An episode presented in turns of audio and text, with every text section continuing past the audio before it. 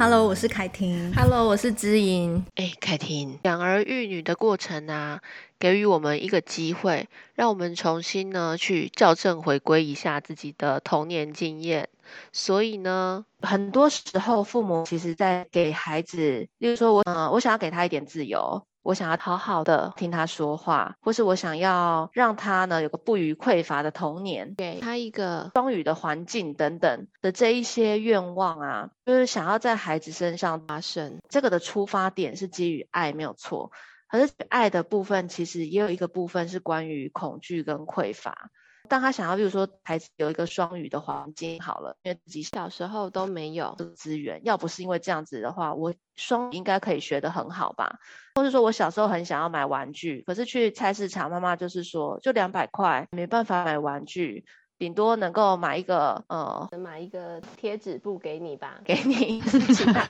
其他你可能要自己拿家里的玩具，假装你想要的那个玩具。就是一些匮因为匮乏出发的爱啊，其实是一手给一手也要。就是说我已经给你一个不予匮乏的童年，为什么你还要嫌东嫌西，或是为什么你还要表现不好？如果是当年的我啊，一定不会像你这个样子。的时候，他所眼睁睁看到的小孩是一个他想象中，如果他小时候有，他就能够现在可以表现得如何的人，而不是这个小孩真实的样子。所以，小孩当他跟他讲他的困扰，说：“妈咪，我数学真的都题目都看不懂，诶，那个老师啊，就是写题目都很差。”然后，那个父母当下的反应会觉得说。都已经给你补习了，去找老师就可以解决问题。以前我要找老师还没得找，诶，你现在有老师可以找啊？你是什么能力有问题，学不会是不是？你应该老师教你就要会啊。的时候的这一些是因为基于我们的匮乏跟恐惧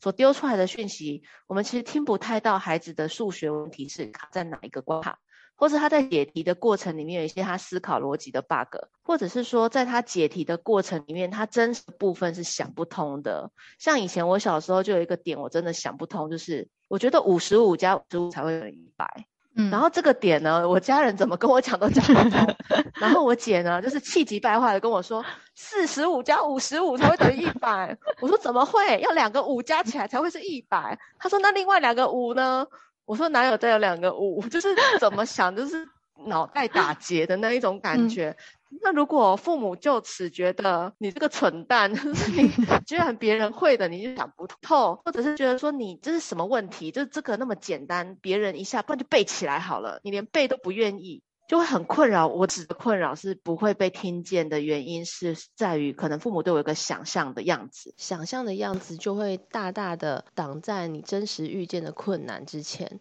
所以一方面呢，你会觉得担心。不符合父母的期待，可是，一方面呢，又会没办法专注的面对现在所遇到的问题，所以等于是有点内忧外患。对于我接触过的很多的家长，他们真心觉得你这题数学解不出来，真的不像我家的小孩。嗯，嗯，然后给你那么多资源，你还会就是歪到其他地方去，然后怎么粗心怎么错，人的粗心是不应该发生的。嗯嗯。然后，可是在这个小孩身上，他所遇到的学习的障碍跟困难，或者是他缺乏的是一个策略、技巧和时间的管理。那关于这一些真实的困难所在，那如果父母在这个时候是活在自己的寄望中，就没有办法和孩子一起去面对孩子遇到的困难点在哪里。那孩子的抱怨都是很模糊的，他可能会抱怨的是妈妈都没有陪我，那爸爸都不了解我这一些，那其实刚好也打中父母心中。觉得很不服气，觉得哪里不了解你，嗯、你就是不用心而已，你就是粗心。嗯、这样的结论，长期看，我们国中加高中，可能三年加三年，六年，六年之中，你都以为父母是这样想你的时候，双方就有很多的误解。但是其实这个回到源头是，如果这个刺激夹杂了很多我们的想象，对于孩子的期望也好，对于孩子学不会的恐惧也好。这一些其实就会混乱的那一个视听，就是孩子真实的问题，我们找不到。所以在混淆视听，他自己就已经很混乱。那他又遇到一个对于他来说有很多的期望，可是他达不到那个期望的父母，他就有更大的压力在这之中发生。当然，也孩子有他的受挫力，他不会因此而有什么创伤或干嘛。但是他对父母那个误解的语言，某个部分也会误伤了父母啊。他觉得我从小帮你洗屁股洗到大，你爱吃什么不爱吃什么，我去市场都只有买你爱吃的，没有想过我爱吃什么。然后我原本可以花钱买我喜欢，你看这身为父母就可以讲很多，没有？就是你可以买自己漂亮的衣服，然后全部都留着买的也童装。那你有没有想过那时候我在干什么？然后就自己会自己咂嘴巴那边想说到底在干嘛？可是一下子又会想要去爱孩子，这个是父母跟孩子相爱相杀的本质啊。你不觉得父母跟孩子就是一下子觉得你这个讨厌鬼，你等一下，等一下就可以了。可是下一秒会觉得啊，赶快过来抱抱。对对对，好矛盾哦，很矛盾呐、啊。想要抱他一个人，现在如果要忙，就会觉得你现在会安静一下子就可以了，专心做完手边的事情啊。所以越了解孩子的父母。有时候在孩子自己面对他自己生命正在动荡的时期，孩子自己也拿不清楚自己怎么了的时候，父母基于担心或者是关心，就也很容易跟孩子一起摆荡，这也是人之常情嘛。那只是说我们在日常中比较少用精确的语言去陈述这件事情，表达出这样子一个亲子的纠葛和彼此之间的心结是怎么造成，那日子可能就这样子过下去。那是每一家人都在发生的，所以就很欣赏你能够透过无论阅读或是带领家长，在你自己的生活中，其实就是实时的去落实，把那个刺激变成是中性的。觉得上次你举了一个很棒的例子，当小孩要求你拿东西的时候，一开始的想法会觉得，嗯，这是把我当女佣。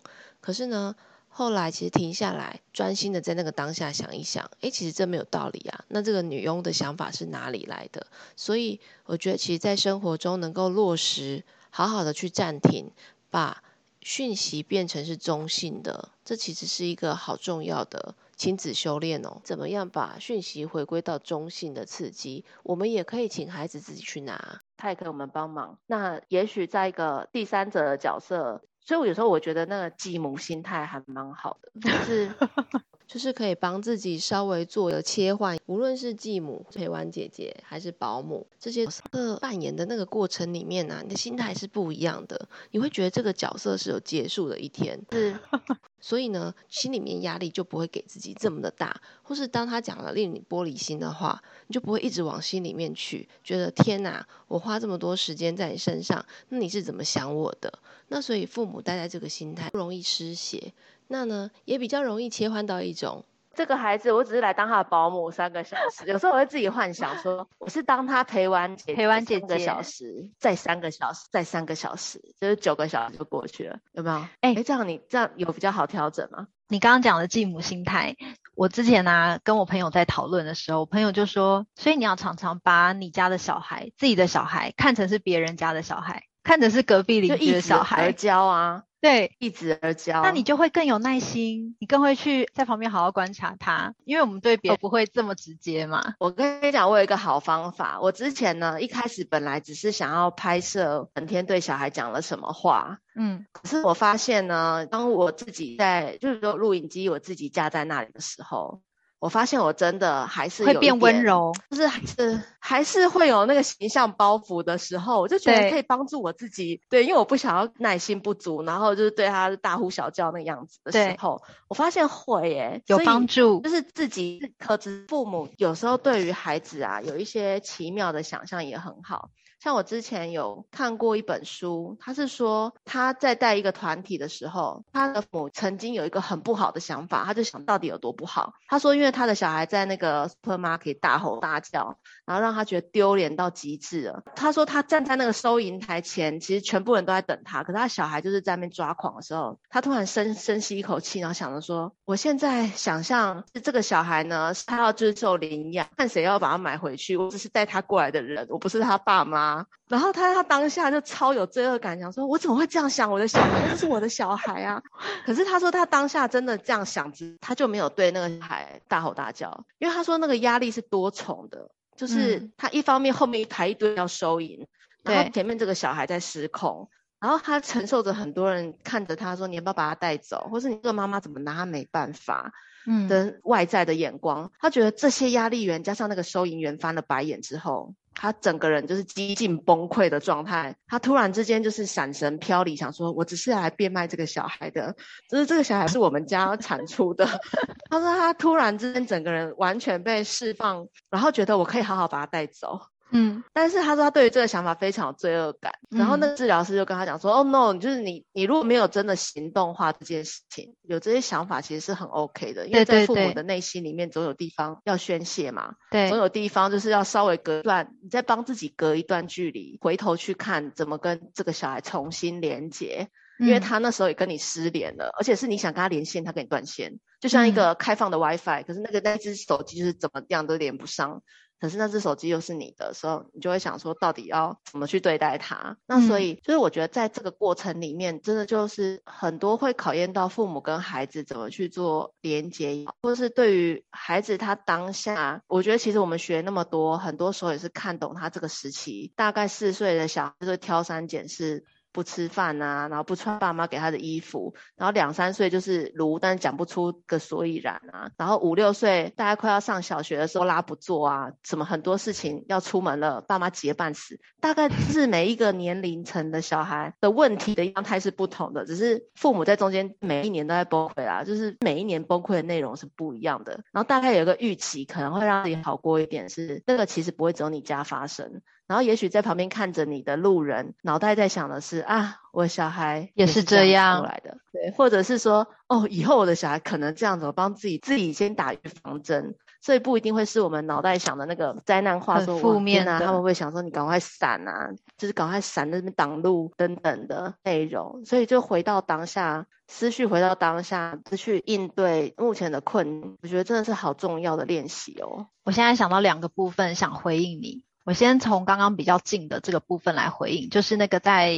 超市把自己小孩想成要去变卖的那个小孩的那个那个想法，他不是说他觉得很愧疚、很罪恶吗？嗯，之前也是看一本书，它上面也是说，父母啊，在有些压力下的时候，可能内心真的非常想要打小孩，他或者是说有一些父母，他真的没有地方可以宣泄。他没有像可能，例如说，诶，我们之间好伙伴可以互相诉诉苦、聊聊天。他没有聊天的对象，或是家人之间也没有人愿意听他说，情绪已经非常不好，或者是他有忧郁，然后家人还一直告诉他说：“你真的没事啦，你没事。”这样子，那可是他其实明明就很有事了。所以可能有的人在当下，他会真的心里就会闪过那个念头，说我真的好想把我小孩捏死，或者是说我真的很想揍他一顿。书上面那个治疗师他也是这么说，他说你就去想吧，不要觉得你愧疚，你就是用想象的感觉去疗愈你自己。你去想象，去释放那样的感觉，因为你没有做出来，你没有做真正那个举动，没有打小孩的举动，没有真的去掐死你的小孩的举动，其实那都不算是犯罪，或者说有问题，因为你已经没地方可以宣泄，你可以在你的内心去想，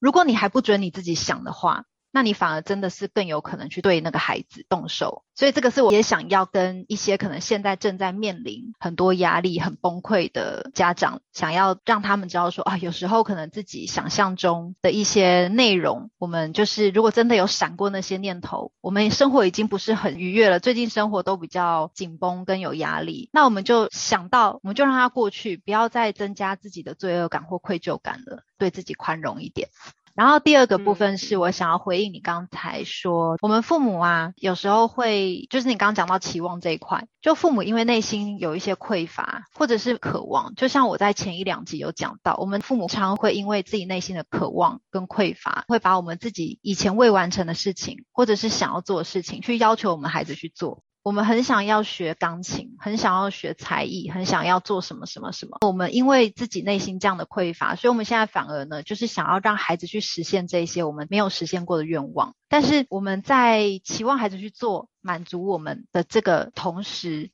其实我们就是一直在对孩子索求。我希望他帮我达成，我要他帮我完成我未完成的梦想。可是因为我们这样子去期望，那他怎么样才能够真正做他自己想要做的？这个就是一个问号部分。我、嗯、我记得以前我们也有聊过，就是孩子他真正想学的才艺是什么？或者是孩子他真正有兴趣的是什么？其实我们真的都要多方观察。如果说今天呢，我们安排他的才艺是我们想要的，而孩子不想要的，我们就要很谨慎的去看待这个部分。嗯，我觉得这样好严肃哦。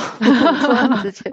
两个人都很严肃，就是如我们两个如此的平凡，但是真切的努力的回到生活中去实践我们的想要当下的这一件事情。你讲的这个。当下，我刚刚也是突然有一个东西闪过去，想要回应你，就是孩子他们片刻都是处于当下，他不管做什么都在处于当下，嗯、所以有时候就像你刚刚讲的那个，再呼应回去，我们刚刚讲的，到底是什么触发了我们内心的一些情绪？他可能当下他很单纯的，他就是他就很沉浸在当下，但是呢，我们常常就是会可能因为我们过去或者是我们未来的一些焦虑，可能我们过去情绪不好，我们在外面情绪不好，然后呢，回到家，孩子其实明明玩得很高兴，但是我看到他玩的很高兴，东西一团乱，我就觉得我很北宋，然后我就开始发脾气，或者是我焦虑，说我等一下又要把家里弄得很干净，所以我们跟孩子是处于不同的时区。他们在当下，可是我们可能在过去，在未来。嗯、那其实就是，我觉得你刚刚提醒到很重要，就是我们要怎么把自己拉回来，安顿在当下。因为其实，如果像我们今天，我情绪很好，没事，我回到家看到孩子玩得很高兴，我可能也没事啊，我可能对他就是还是笑笑的，嗯、来，妈妈抱抱。啊，玩的好高兴哦！你们在玩什么？可如果今天是我情绪非常不好，回到家我却对他大吼大骂，那对孩子而言，是不是也是他们摸不清楚妈妈的准则在哪里？莫名其妙。嗯，对，我觉得很重要诶，你刚刚提醒到这个部分。嗯，我在当下时时练习。我们父母的心中都有一个孩子，嗯，所以我们有时候会缅怀一下自己过去怎么长大的。嗯，可是孩子的心中，他现在就是个孩子。对，所以他没有一个参照说。哎，父母期望我要怎样要抵达到哪里？嗯，所以他们真的就是帮助我们，提醒我们回到当下。当我们心里面有各种动荡的时候，他们依然的在提醒我们回到当下。嗯，真的哎，好棒，很好的在提醒我们。嗯，好，这结论不错吧？好，很好。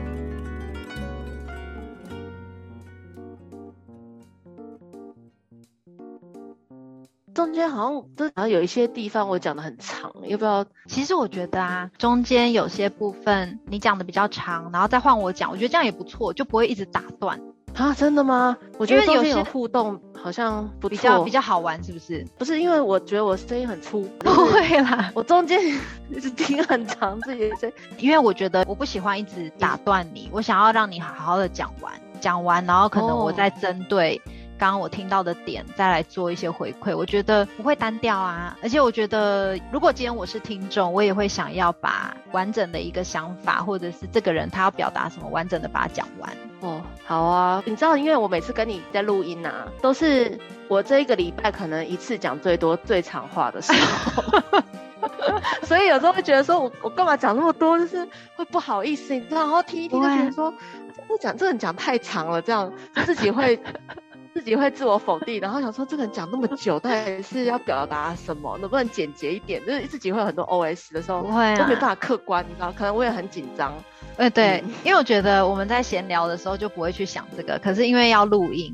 录音我们就会以、嗯、就会很怕说啊，自己会不会讲到离题呀、啊，或者是飘太远啊？可是浪费时间，有很多的不会啊，不会不会。好，你今天辛苦喽，还特地跑到那个我家。反正顺便寻一下，显得体贴。我是凯婷，我是知莹，Face 崩溃娃的镇定剂。我们下集见喽。